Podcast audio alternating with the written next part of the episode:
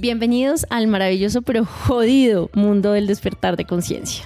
Cada semana estaremos compartiendo con ustedes herramientas, historias y anécdotas que les ayudarán a conectar más con su alma. Y a vivir una vida más plena.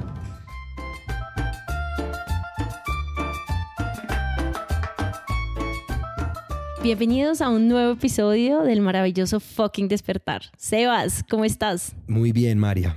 Aquí listo para hablar de de este maravilloso tema que es el despertar de conciencia. Wow, ¿por dónde empezar, no? Es un tema que es muy importante para nuestro podcast porque es la base de lo que queremos compartir con ustedes, pero para poder empezar a compartir toda esta información queremos definir primero qué es, Sebas, para ti, qué es el despertar de conciencia. Como dijiste, es una gran pregunta. Para mí, despertar de conciencia es cuando te das cuenta que tú no eres tu mente, o sea, tus pensamientos no es lo que te define. Al final, eh, no sé si les ha pasado a los que están escuchando, a los que nunca, les, nunca les ha pasado, se van a dar cuenta en algún momento que somos tres seres. Uno es el cuerpo, uno es el cerebro que rige muchos pensamientos. Ah, tengo hambre. Ah, voy a ir a este sitio eh, a comprarme una pizza. Ah, eh, tengo una reunión con mi mejor amigo a las dos.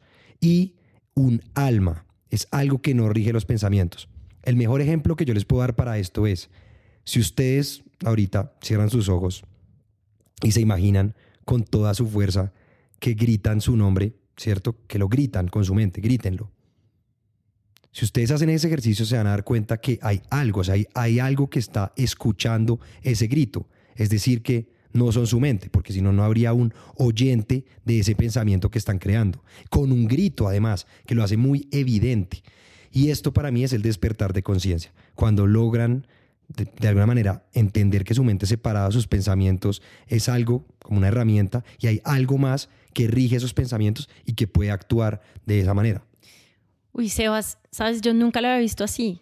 Y me encanta porque me materializa un montón este concepto de separar la mente del alma. Y es, y es digamos, como saber que efectivamente somos almas que estamos viviendo esta experiencia humana por medio de esta herramienta cuerpo que también tiene esta mente. Entonces me encanta, nunca lo había visto así, pero creo que me ayuda a materializar un montón de cosas que probablemente vamos a estar tocando en este episodio. Yo te voy a decir rápidamente para mí qué es el despertar de conciencia o cuando entendí que estaba despertando mi conciencia y es cuando empecé a cuestionar si efectivamente la vida que estaba viviendo en ese momento me hacía feliz si estaba haciendo feliz a mi alma, si estaba siendo consecuente con lo que yo soy y lo que yo quiero.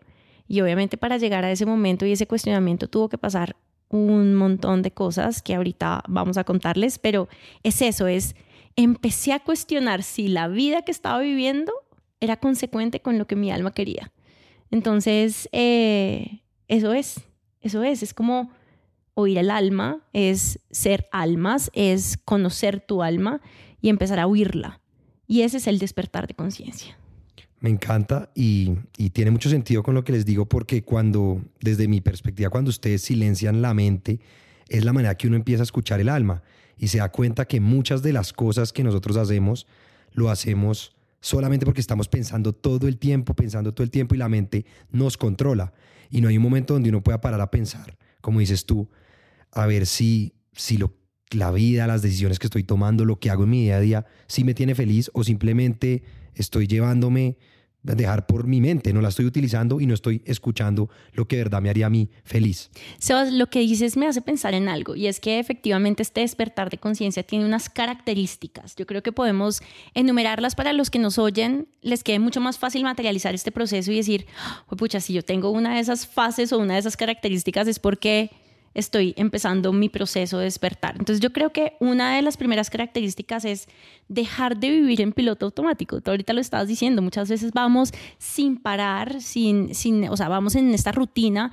Cuéntame un poquito para ti qué es esto de dejar de vivir en piloto automático. Dame un ejemplo de tu vida en donde tú digas miércoles. Aquí fue donde rompí este esquema de estar siempre en esta rutina interminable y te cuestionaste cosas es, lo, lindo de esto es que parece simple, pero es muy complejo. Y, y, y las personas que están en este momento despertando su conciencia me entenderán exactamente esto. Yo era una persona que pensaba constantemente. había demasiado ruido en mi cabeza.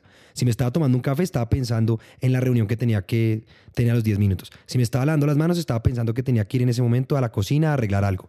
Si estaba, Interminable. Era interminable. Solo pensamientos, pensamientos, pensamientos, pensamientos, pensamientos. Y de verdad no estás presente y no estás, no estás haciendo nada. Simplemente estás, como dice María, en piloto automático, siguiendo pensamiento tras pensamiento tras pensamiento, sin cuestionarte nada de lo que haces. Y yo les ponía este ejemplo de entender que, que existe el alma, porque cuando me desperté, eh, así lo digo, me di cuenta que había un alma dentro de mí, empecé a valorar mucho las cosas simples, a parar, a ver la naturaleza más linda, a entender que cada momento es único e inolvidable. Y si uno silencia la mente y está ahí de verdad en ese momento, el momento se vuelve mágico. Y es, es, es, es algo, es algo tan simple, pero tan poderoso, porque yo antes estaba loco. O sea, vivía en una ansiedad pensando cuál es el siguiente momento, qué es lo siguiente que tengo que hacer. Hay una historia que es perfecta para escribir esto, para que entiendan el nivel, como yo estaba en piloto automático y como mis pensamientos regían todo, que estaba con un gran amigo mío en Barcelona, tomándonos unas cervezas en una playa. Creo que no se puede explicar un mejor plan del mundo. Y mi amigo, totalmente feliz, tranquilo, me, eh, me dice, ¿usted qué está pensando? Yo, no, yo estoy preocupado porque en dónde vamos a botar las cervezas de las latas. Y el man como, pero, ¿qué está pasando? O sea, gócese la cerveza y mire la playa.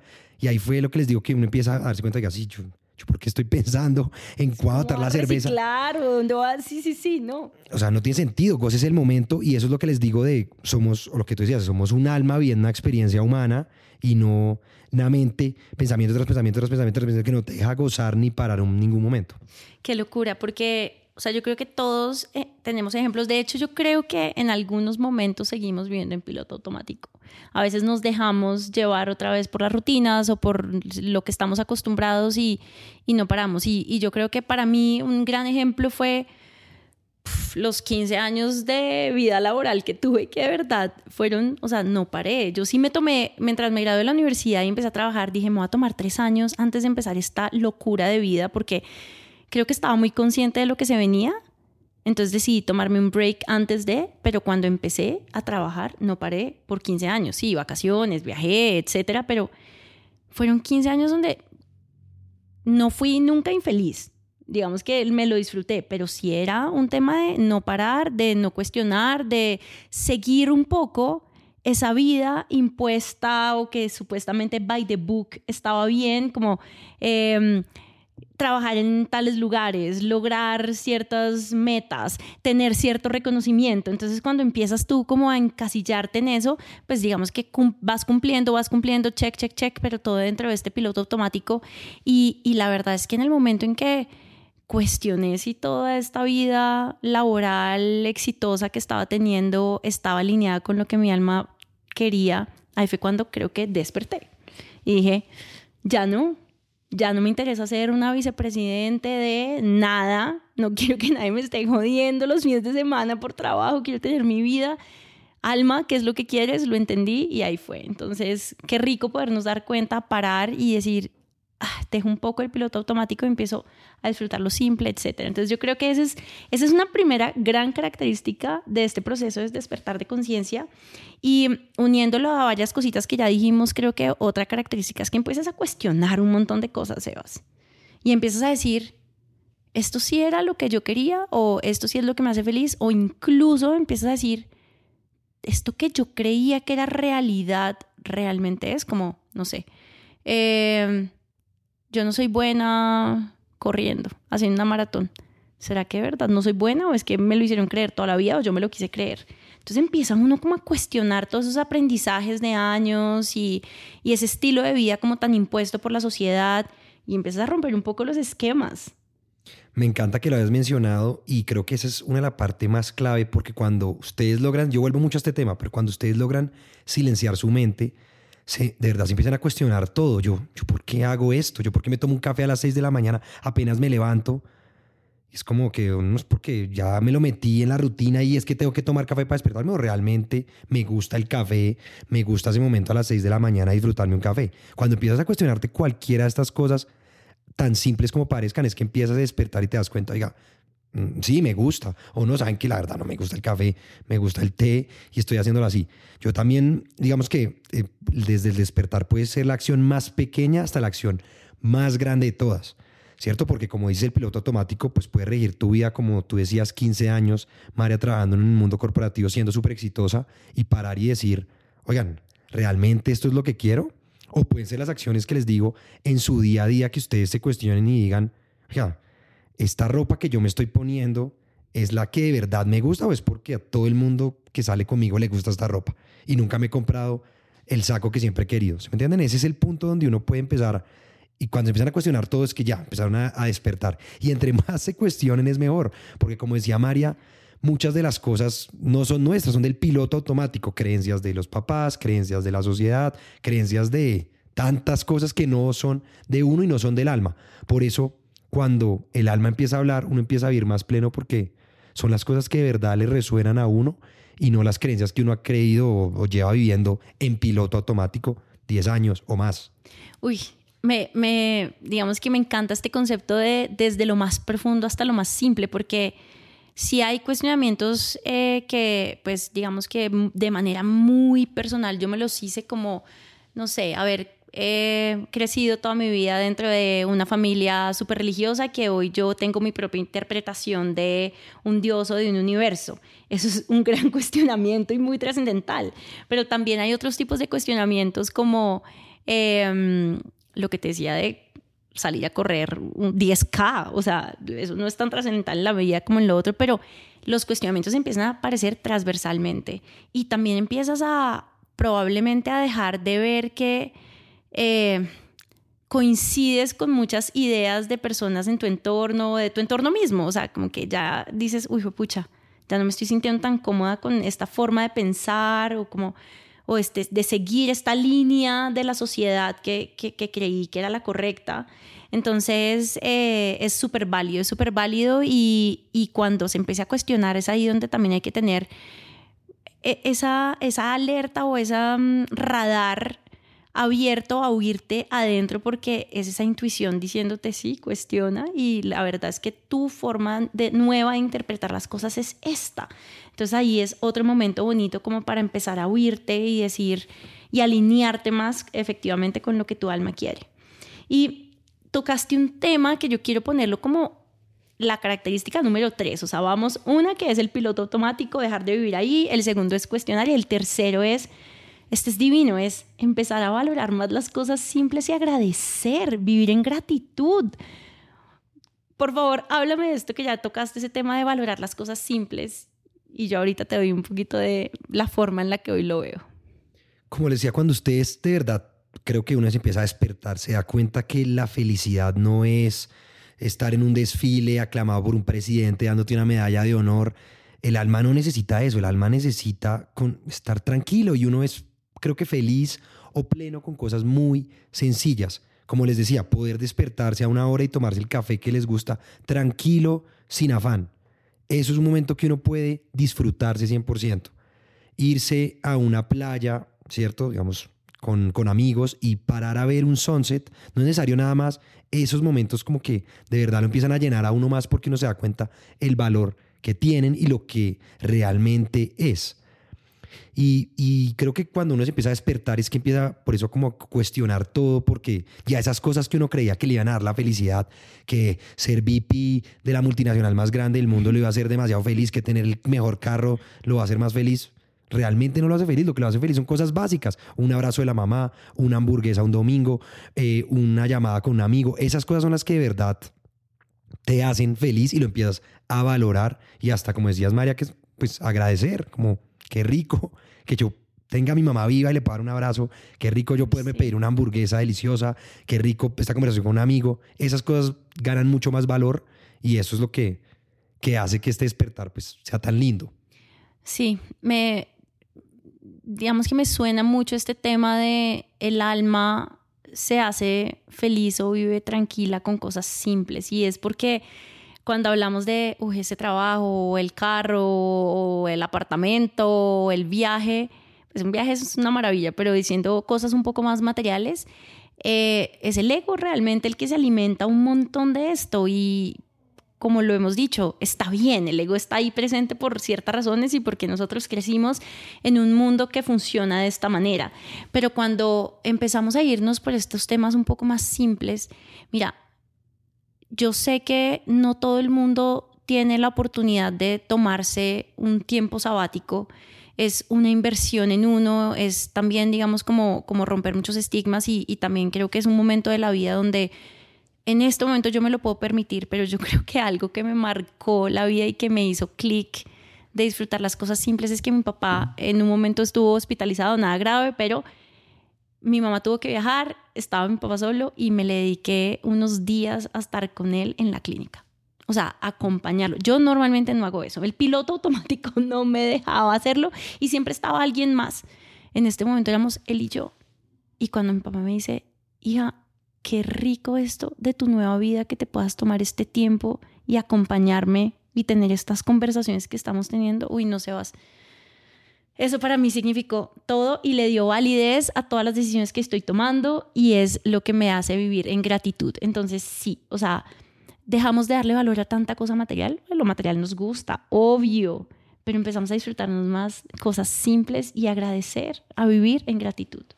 Esa parte que dijiste es muy importante y además quiero que entiendan que María, lo que les contó, trabajo el mundo corporativo, fue demasiado exitosa y ahorita te estás tomando un año sabático, ¿cierto? Para entender esto, porque literal paró del piloto automático, de andar llevada por sus pensamientos, de qué es lo que le va a hacer la mejor, de qué es lo que supuestamente le haría feliz, escuchó a su alma, paró y hoy está haciendo esto y, y empiezas a valorar esos momentos. Entonces creo que eso era importante decirlo. Ay, Sebas, gracias, porque realmente a veces uno no no ve el valor en las decisiones que uno toma y cuando hace esos saltos hay que abrazarse y decir, fue pucha, decisión dura, pero vale oro. Entonces, em, sí, ese tema de, de, vivir en gratitud creo que es una parte muy importante de este proceso y vamos, vamos con una cuarta porque me gusta enumerarlas para que nos las llevemos y para que la gente que nos oye se los pueda, digamos, tangibilizar y es aprendes a reconocer y a silenciar tu ego. Y ahí me encantaría oír, Sebas, cómo hiciste para tomar la decisión tan importante que tomaste este año también después de haber trabajado, de haber logrado un montón de cosas, de ser el man súper exitoso que todos veíamos en sus redes sociales viajando por el mundo y siendo, mejor dicho, el crack de cracks en su trabajo y demás. ¿Qué hiciste y cómo está relacionado a este punto de aprender a reconocer y a silenciar el ego para tomar esa decisión tan importante? Pues para los que me conocen, los que no, yo toda la vida trabajé en una empresa, ¿cierto? O sea, mundo corporate, eh, trabajé en varios países del mundo, eh, hice un MBA, ¿cierto? En una de las top 8 universidades más importantes del mundo. Y lo que les digo, o sea, aunque fue todas las experiencias me encantaron, todo lo, lo veo hoy con mucha gratitud y mucho amor, creo que seguía en piloto automático porque uno de verdad dice como, yo, yo, ¿por qué estoy haciendo esto? ¿Yo por qué me levanto todos los días a trabajar en algo que, no me gusta, no me hace feliz. Las conversaciones que decía María de la gente alrededor mío no, no me satisfacen, no me siento realizado. Mm. ¿Qué es lo que yo estoy haciendo mal? Y para todos los que están pensando que hay midlife crisis, que hay todo este tipo de estigmas alrededor de uno cambiar de decisión, no. O sea, anímense porque de eso se trata, es despertar, parar todo lo que habíamos hablado y de verdad escucharse y decir, pucha, ¿qué es lo que quiero? Y yo me hice esa pregunta demasiadas veces, listo. Yo lo que quiero es, pues lo que mi alma quiere es vivir tranquila y libre. Yo necesito trabajar todos los días en algo que no me gusta para lograr eso. Si uno se pone a pensar, desde el ego es como, sí, claramente lo necesita, necesita la plata para vivir, no, pero el alma es como, no, tranquilo que las cosas van a llegar. Y fue que tomé Nunca la decisión. Nunca te va a faltar nada. Nunca te va a faltar nada y es demasiado lindo porque ahí tomas la decisión, el alma empieza a funcionar y logras silenciar ese ego y toda esa cosa de no vas a ser el directivo, el VP de la compañía X o no vas a ser CEO, pero empiezas a seguir tus sueños y seguro hasta va a ser mejor porque estás siguiendo tu alma y estás siguiendo las cosas que de verdad te gustan. Entonces creo que, que ese fue eso. O sea, como lo hablamos, despertarte es darte cuenta que existe un alma, empiezas a cuestionarte todas las cosas que estás haciendo en el día o a parar el piloto automático, yo por qué cojo esta ruta, yo por qué escojo esta música, todas las cosas que estás haciendo para darte cuenta que la plenitud es vivir y aprovechar esas cosas simples, esos momentos lindos durante el día y cómo ya te vas a las cosas más trascendentales a darte cuenta, la vida que estoy viviendo si está alineada con mi alma y con lo que realmente yo quiero o no. Y eso. Y es eso, María. Súper, porque esa me lleva, digamos, ya a, a la quinta característica de este proceso maravilloso, pero jodido, obviamente, y es empezar a huir a la intuición. ¿Sabes cuando se te ponen como, no sé, los pelos de punta cuando estás al frente de algo? Eh, tienes que parar y oír por qué esa sensación en tu cuerpo o también como, este, a mí este ejemplo siempre lo digo, siempre, siempre, literal, creo que ya lo había nombrado, pero es, tiras una moneda arriba y tu estómago ya sabe que quieres que caiga. O sea, cara o sea, tú ya sabes qué quieres. Es tu intuición hablándote. Entonces, a mí me ha pasado algo muy loco, es que esto sí lo he logrado, digamos, con meditaciones y en otro episodio hablaremos un poco más de, de esto, porque aquí la idea no es hablar tanto de la técnica, sino de cómo se lleva a cabo este proceso, pero pucha, Sebas, yo he logrado entender que puedo tener literalmente conversaciones con mi intuición, que al final es como mi high self o ese, o ese ser superior tuyo que ya está viviendo en esa plenitud y que te dice, sigue por ese camino. O, ojo, esta es una decisión desde el miedo, tómala desde el amor. Y he podido mantener como unas conversaciones que a veces yo digo, ¿será que me las estoy inventando? ¿O será que esto que oigo es desde el deseo? Entonces estoy manipulando mis propios pensamientos.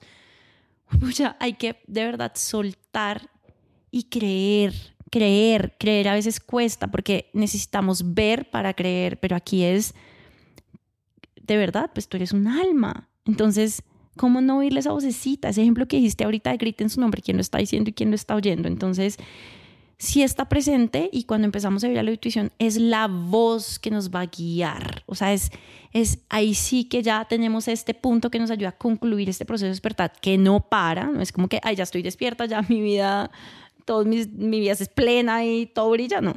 Pero que por lo menos uno empieza como a cuestionar, a entender cosas y a transformar su vida. O sea, hoy mi vida es una vida muy diferente a la de hace un año y medio.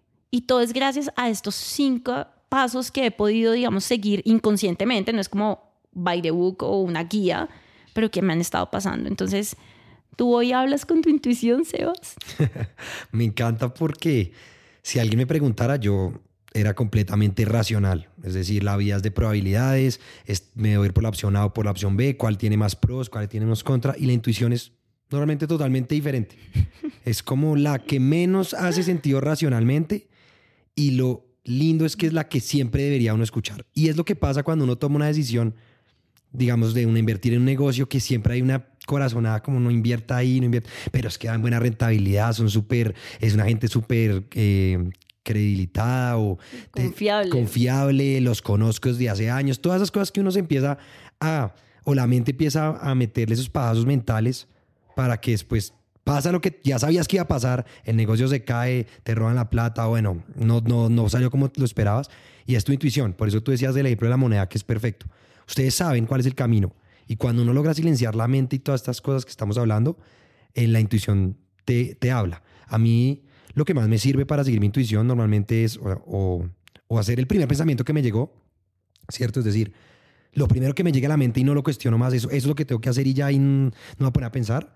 O también eso de parar, meditar y escucharte ahí, que, que te dé la respuesta cuando eliminas un poco el ruido de lo que hemos hablado de, pues de que igual estamos en un mundo con muchas, muchos estímulos, entonces es importante no parar y conectarse para escuchar su alma.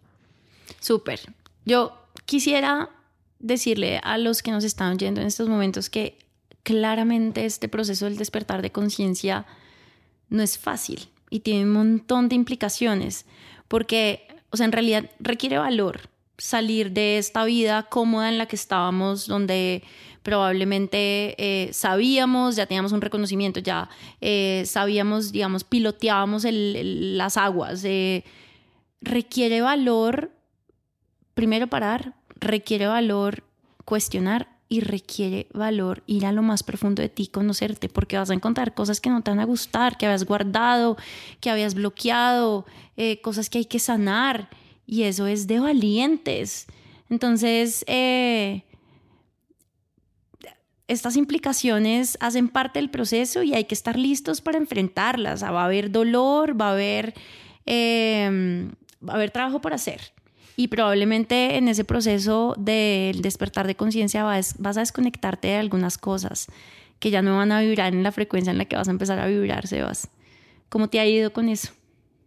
Tú lo explicaste perfecto y es por eso este podcast se llama El maravilloso fucking despertar, porque aunque trae cosas muy lindas y estamos hablando del alma y que estamos muy felices tomando nuestro café y conectando con nosotros mismos, conectar con nosotros mismos también significa enfrentar esos miedos y esas preguntas que nunca te has hecho o que evades porque no, no quieres saber la respuesta. Y hay preguntas simples o muy complejas como, ¿estoy con la persona correcta? ¿Esta es la vida que yo quiero? ¿De verdad me hace feliz en el trabajo en el que llevo invirtiendo 15 años de mi vida? Ese tipo de cuestionamientos, como dijiste, es para valientes y por eso el despertar es un camino entre la felicidad máxima de sentirse pleno y saber que hay un alma y que al final podemos hacer lo que queramos, pero también es como, ¿qué está pasando con todo? Crisis. Crisis. No sé si diaria, pero por lo menos semanal, ¿no? Exacto, semanal porque empieza a cuestionar todo. Y lo que decías de, exacto, no, no, tengan miedo para los que estén pasando por esto, van a dejar de, estar con personas porque se empiezan a dar cuenta que pues, lo que dicen o no comparten muchas cosas o no tiene sentido estar en esos lugares porque de verdad ustedes iban porque pues, la gente iba. Y es como que, oigan, pues a, mí, a mí eso en verdad no me gusta. Nunca, no sé, nunca se para a pensar de las cosas. Como decir, que sí me gusta emborracharme todos los viernes, tomar aguardiente hasta morir o, o simplemente lo hago porque todo el mundo lo hace. De pronto a mí me gusta es pintar, me gusta es escalar. Eso se trata de despertar, de que empiezas a escuchar a tu alma y hacerlo. Y, lo, y yo creo que en mi caso, pues lo he vivido de muchas maneras, porque como dice María, yo semanalmente me cuestiono muchas cosas y por eso los invito a que lo hagan con las cosas pequeñas hasta llegar a lo más alto. Es un ejercicio que uno puede hacer todo el tiempo. Se van cuestionando por qué toman café en las mañanas, por qué cogen esa ruta, por qué escuchan ese podcast.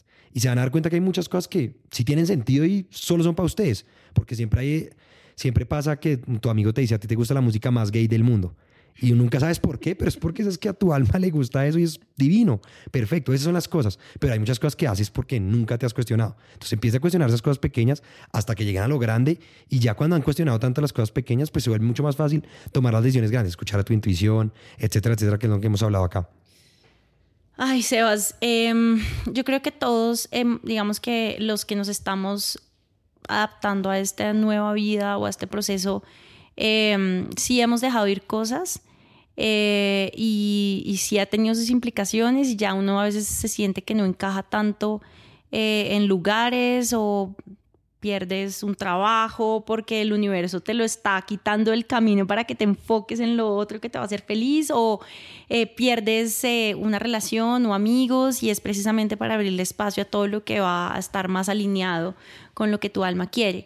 Yo quisiera eh, para ir cerrando, eh, decir algo que oí hace poco y que me explicó muy bien este concepto eh, de la vida espiritual y de la vida material. Y es, a veces uno cree que estas dos vidas no pueden convivir. Entonces uno se imagina a la persona que vive en este mundo material en el que todos vivimos terrenal, pues, que trabaja y está en este eh, modo de vida donde su rutina, digamos que eh, lo hace ser corporativo y, ganarse un sueldo, etc. Y está este otro mundo de personas espirituales que meditan 24/7 y uno se los imagina pues en la India o siendo unos monjes.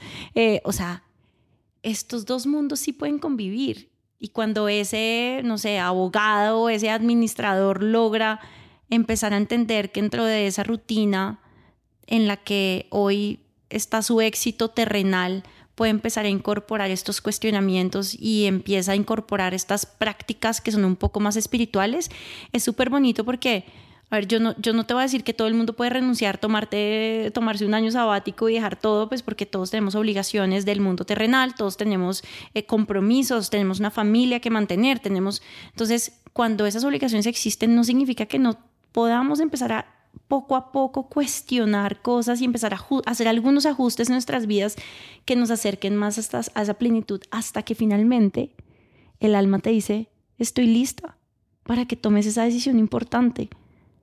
No te va a hacer falta nada. No te va a hacer falta nada. Probablemente no vas a tener lo mismo que tenías antes, pero no te va a hacer falta nada y te lo digo por experiencia. Yo hoy he tenido que hacer ajustes importantes a mi estilo de vida. Importantes. O sea, pues ahorita meses sabáticos ya. Pero es por, es por un bien mayor, es por algo que me está llenando de plenitud. Entonces, bienvenidos todos esos sacrificios, esos ajustes. Es, es, ya entendí la razón por la que es y la verdad es que desde que tomé esta decisión no me ha hecho nada, falta nada de lo que necesito para mi vida. Eh, ahí está. Es, es mágico. Me encanta que lo hayas dicho y para cerrar para todos los que se embarquen en este despertar y maravilloso mundo. Y eh, fucking mundo. Y fucking mundo. Tengan, tengan confianza de que van a tener días malos, van a tener días buenos, pero como se están escuchando a ustedes, normalmente da más tranquilidad y más plenitud las decisiones que uno toma porque vienen desde lo que realmente nos da felicidad. Entonces creo que eh, aquí encontrarán todas las herramientas y esperemos que nuestras experiencias, anécdotas les, ayuden para que puedan vivir una vida más plena y que se despierten. Prepárense. Prepárense, exacto. Y para, los que están despiertos ya saben cómo es. Aquí estamos, si nos quieren escribir, Aquí Sebas y yo nos terapiamos cada vez que nos vemos, compartimos nuestras penas, pero nuestras felicidades también.